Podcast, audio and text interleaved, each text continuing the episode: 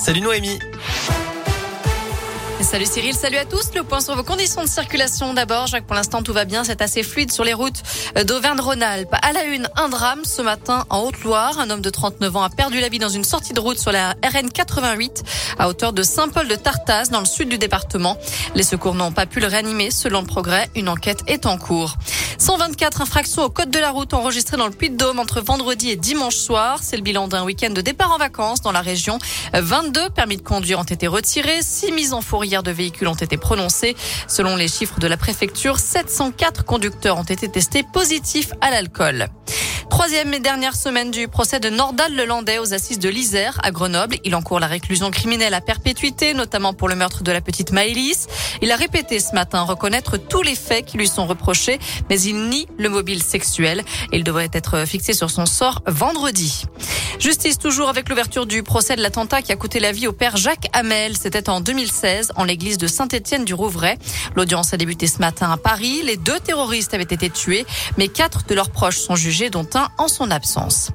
Le bilan s'alourdit après le drame dans les Pyrénées-Orientales. Une explosion dans un immeuble suivi d'un incendie a fait sept morts dans deux enfants la nuit dernière près de Canet-en-Roussillon.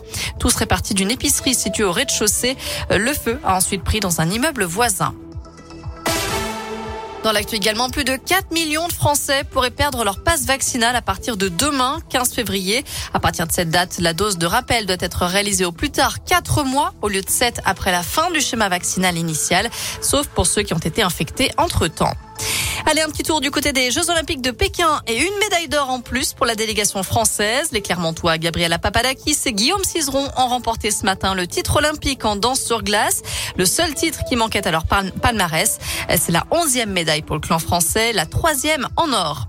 Et on suit à présent le Lyonnais Dorian Otterville qui tentera de faire lui aussi aussi bien en bobsleigh. Première et deuxième manche aujourd'hui, ça débute dans 15 minutes. Troisième et quatrième manche et classement final demain.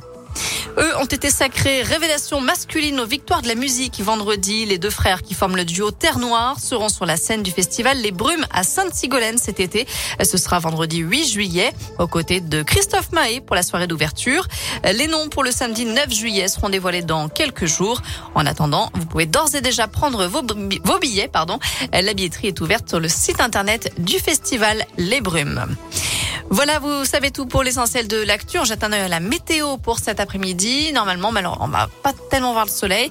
On reste dans la grisaille. Beaucoup d'averses attendues partout dans la région jusqu'à la nuit prochaine. Demain matin, on va se réveiller sous la pluie.